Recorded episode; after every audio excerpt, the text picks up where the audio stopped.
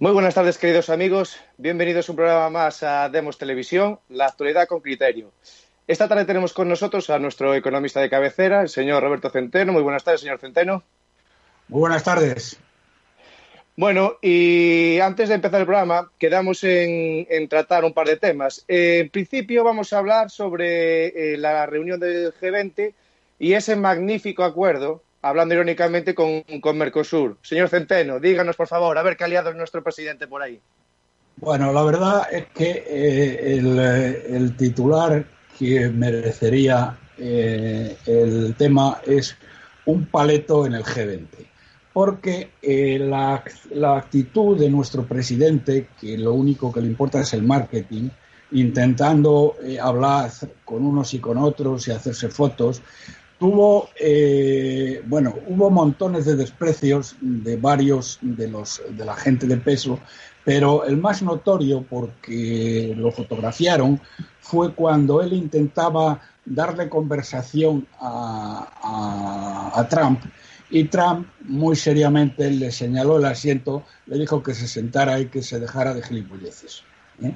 Lo cual eh, verdaderamente eh, fue eh, una, un, bofetón importante a este, a este auténtico ignorante, guerra civilista y traidor a España.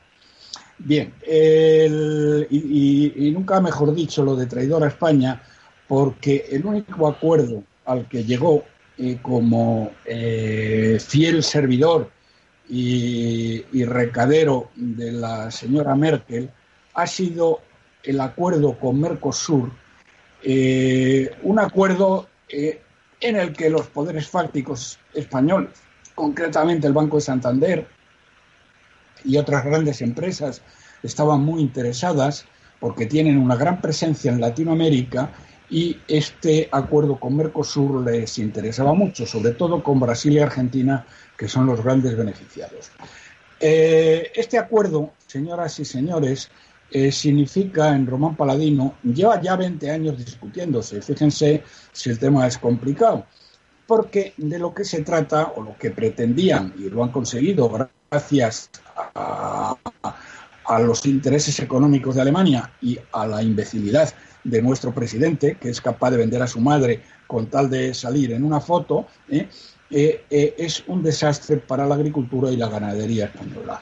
Porque ¿qué es el acuerdo con Mercosur? El acuerdo con Mercosur es la apertura del mercado de la Unión Europea a los productos agrícolas y ganaderos de Latinoamérica. Fíjense ustedes lo que esto significa, ya con estas palabras podrán tener ustedes idea del desastre que puede significar, vamos, que va a significar para aquellos países eh, que tienen producciones agrícolas más significativas y que están recibiendo más ayudas eh, de tipo agrícola y ganadero de la Unión Europea. Eh, Alemania esto le interesaba por una doble razón. La primera, porque esto le importa mucho para las exportaciones alemanas, por ejemplo, bueno, las exportaciones industriales alemanas a Latinoamérica, y por otro lado le permite bajar las subvenciones, sobre todo la PAC, ¿eh? que, de las que España es el principal beneficiario, que reciben los países agrícolas de la Unión Europea. Bueno, esto que eh, cualquier presidente del gobierno de España que defendiera mínimamente los intereses de la nación, eh, se hubiera puesto con uñas y dientes. Pues, oh maravilla, no solamente este paleto eh, de, de, Sánchez no se opuso, sino que lo apoyó entusiásticamente. Y bueno, y se ha apuntado el tanto como si de un tanto se tratara. Yo, la gente, el problema de los españoles es que somos un pueblo, como dice Arturo Pérez Reverte, somos un pueblo ignorante en manos de unos políticos sinvergüenzas. Y nunca mejor dicho esta definición, porque somos unos ignorantes, porque la gente no eh, es consciente de este tema, entre otras razones, porque en este caso concreto se da la circunstancia de que el, imperio, llamémosle económico-mediático, que es lo mismo del país, eh, de España, quiero decir, eh, es decir, los grandes bancos, las grandes empresas, el IBEX para entendernos, ¿eh? estaba también de acuerdo en esto, porque a las empresas del IBEX, por ejemplo al Banco de Santander, por poner un ejemplo muy claro, o a otras grandes empresas españolas, salvo BBA, les importa una higa la agricultura española. Y ellos querían tener este acuerdo que les puede favorecer a ellos en los negocios que tienen en, las oficinas que tienen allí, en el negocio bancario o en el negocio del tipo que sea mm, en Latinoamérica. Por lo tanto, estos están encantados. la primera en salir felicitando el gran éxito de este miserable de Sánchez ha sido la señora Botín, como era lógico y normal, puesto que los dos grandes países beneficiados son Brasil y Argentina, los más beneficiados, quiero decir, y ahí ellos tienen intereses muy, muy importantes. Bueno, pues que sepan, de todas maneras, que eh, esto le va a costar a la agricultura española entre 4 y 8 mil millones de euros de pérdidas eh, a favor de Alemania y, eh, por otro lado va a acabar representando en el muy poco tiempo una reducción sustantiva del PAC. Y aquí quiero decirles que los señores que reciben el PAC, que llevan décadas viviendo sin darle un palo al agua y que todos ellos votan o al Partido Socialista o a Podemos, ¿eh? les van a dar un palo que los van a doblar. Entonces, aquí, afortunadamente, digamos que es un poco de justicia cósmica que eh, los señores, señor al que han votado, esta gente, les va a pegar un palo a sus eh, economías verdaderamente colosal. Pero el acuerdo de Marcosur es un desastre, como puede entenderlo hasta un niño de primaria, porque lo que se está haciendo es derribar todas las barreras que nos protegían de las importaciones agrícolas y ganaderas de Latinoamérica en detrimento de las españolas. Por otro lado, además, de una manera particularmente mm, increíble, eh, o miserable o como la quieran llamar, no encuentro el adjetivo adecuado en este momento, pero lo van a entender muy fácilmente. Muchos, la mayoría de estos productos agrícolas que van a inundar eh, la Unión Europea eh, emplean procedimientos que están prohibidos en Europa. Por ejemplo, los pesticidas o los, los fertilizantes que se emplean en Latinoamérica están prohibidos en Europa. Eh, y sin embargo, ahora nos lo vamos a comer eh, gracias a este tipo de importaciones. Y eh, la calidad de la las carnes que vamos a traer, pues no va a tener nada que ver con las, digamos, los controles de calidad de las carnes europeas y españolas, o la leche, o cosas similares. Bueno, la leche no, perdón, esta la excluyo porque eso funciona de otra manera. Pero quiero decir que van a ser productos que la calidad en cuanto a que se utilizan eh, pesticidas y fertilizantes no permitidos en Europa, eh, nos lo vamos a tener que tragar y nos lo vamos a tener que comer.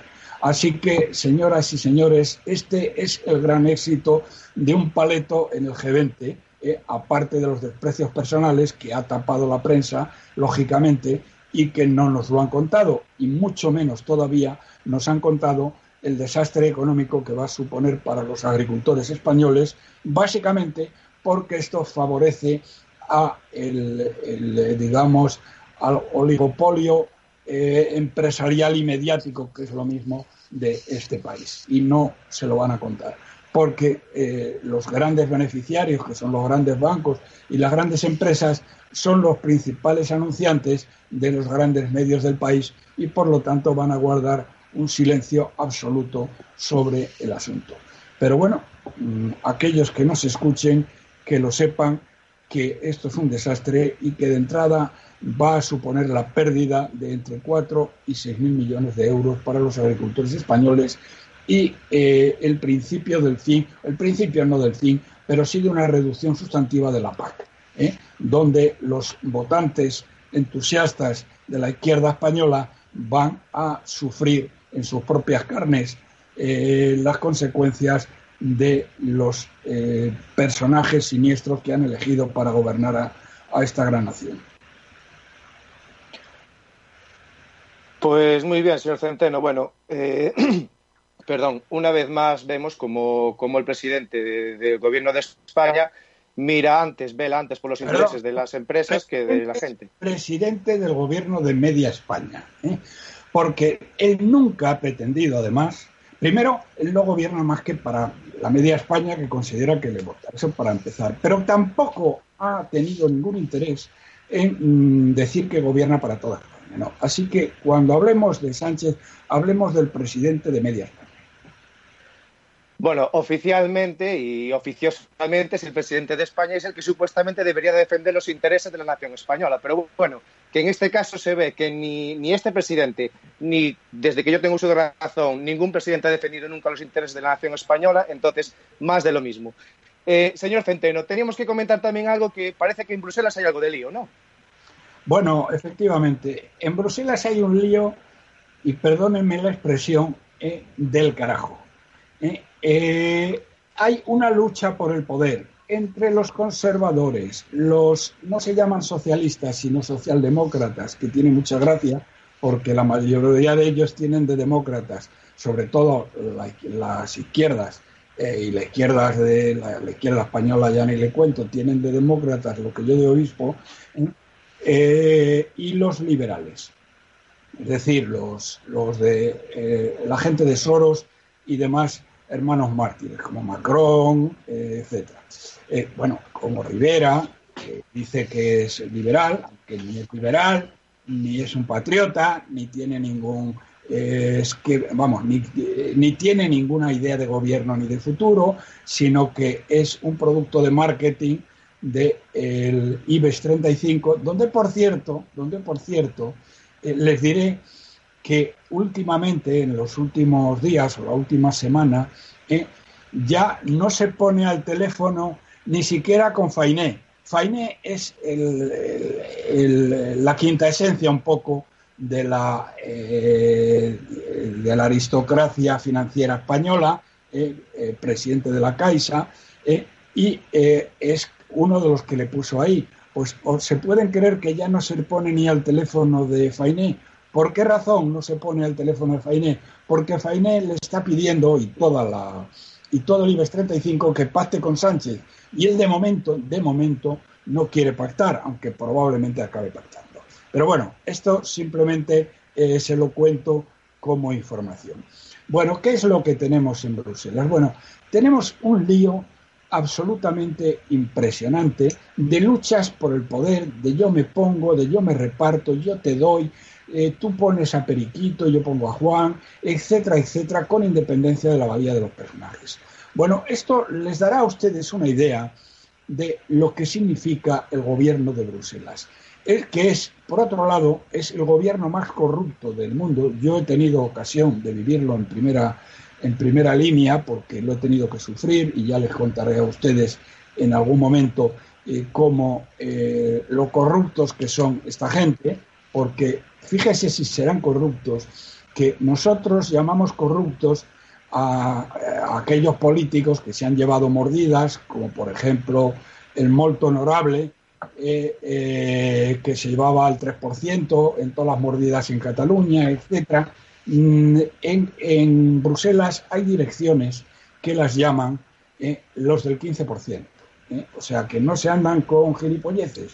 Es decir, que del 3% nada cobran el, el, 15 para los favores que se les pide. Bien, entonces, fíjense ustedes, señoras y señores, la diferencia de esta jaula de grillos, de esta panda de mangantes que pretenden, bueno, que pretenden no, que, que, gobiernan, que quieren gobernar a Europa, que quieren destruir la idea de las naciones europeas y convertirnos en regiones administrativas de Europa, que es lo que pretende, por ejemplo, Ciudadanos, que quiere que España desaparezca como nación y se convierta en una región administrativa dependiente de Bruselas, dependiendo de este tipo de golfos que no se ponen de acuerdo en nada, excepto en intentar colocarse ellos y robar después todo lo que puedan.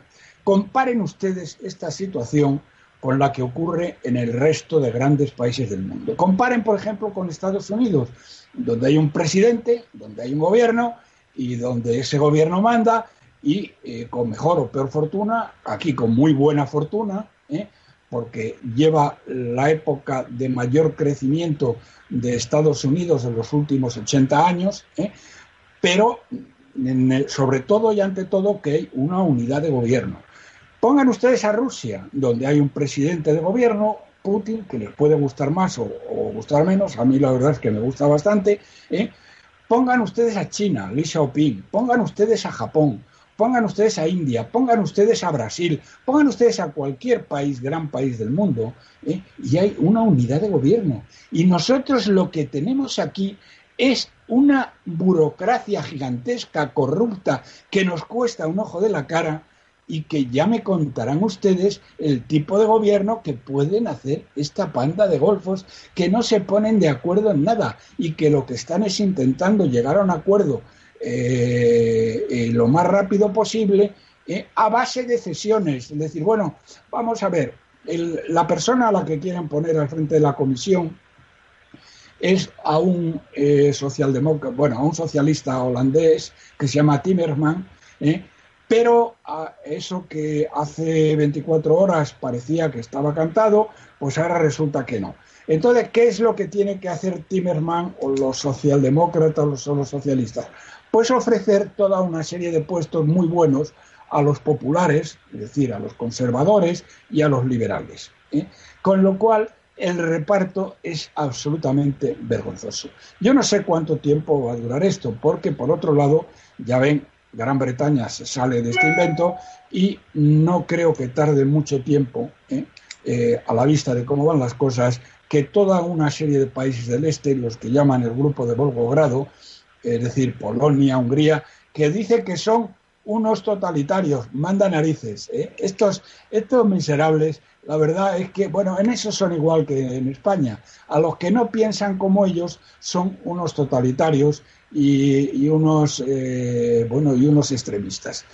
Pero mm, es evidente que una Unión Europea donde quieren que se desaparezcan las naciones, las nacionalidades. Pero ¿cómo coño van a desaparecer las naciones en manos de esta panda de golfos? En algo que ni controlamos, ni nada en absoluto. Porque por otro lado, el señor eh, Sánchez, el paleto en el G20, ¿eh? lo que está tratando es de nombrar a sus, a sus amiguetes ¿eh? Para determinados puestos y el poder de España le importa un pimiento. Claro que esto también le pasaba al, al, miserable traidor de Rajoy, que financió el golpe de Estado de Cataluña y que traicionó a todos los españoles y que algún día espero ver sentado en el banquillo de los acusados, por las mismas cosas que declaró en el juicio del Tribunal Supremo, donde dijo que no sabía nada de lo que había pasado, mintió en todo, etcétera. Pero bueno, que nadie se ocupa de los intereses de España.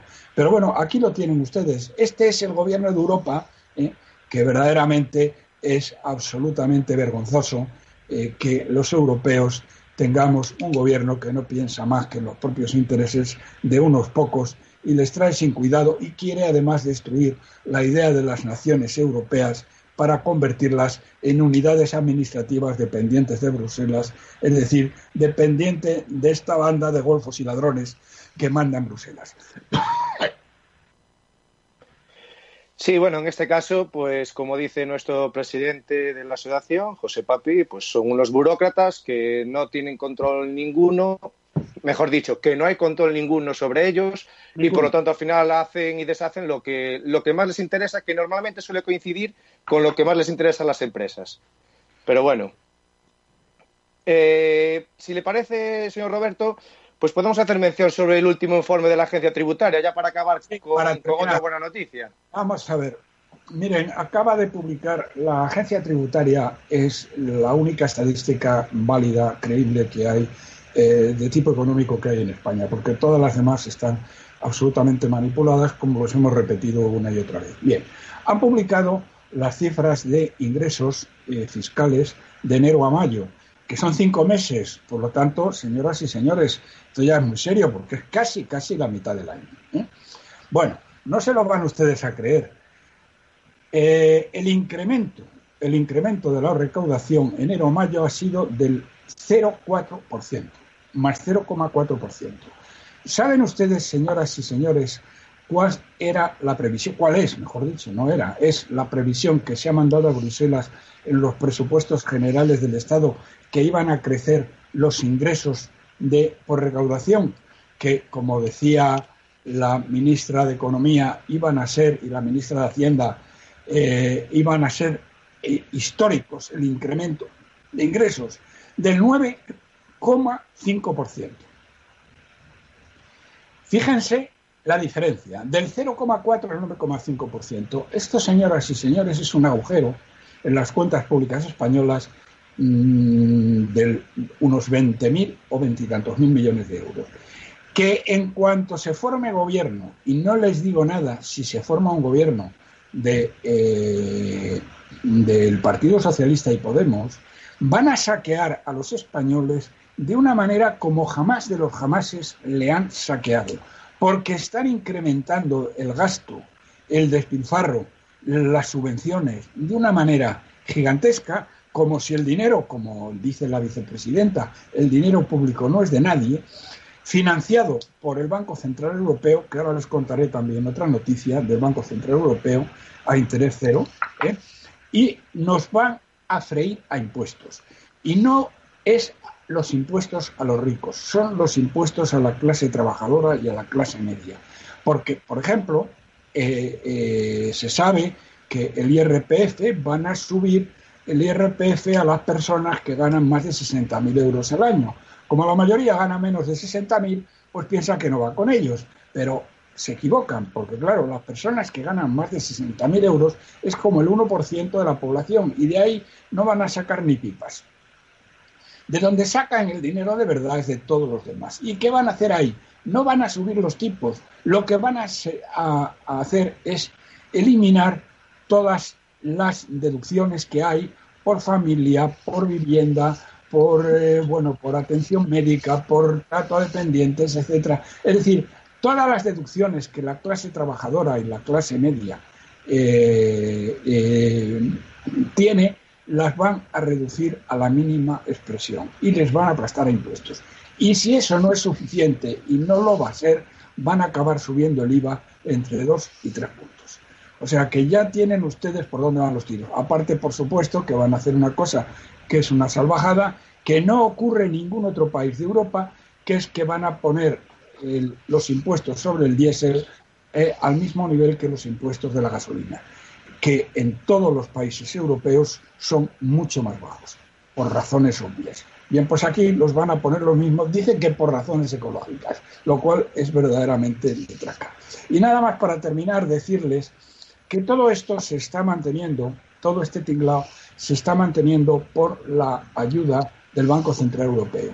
Hace dos semanas nos enteramos que el Banco Central Europeo, desde que empezó en el año 2012 a dar dinero a cascaporro, empezando por España, para que España pudiera pagar y devolver hasta el último céntimo a las cajas de ahorro alemanas, ¿eh?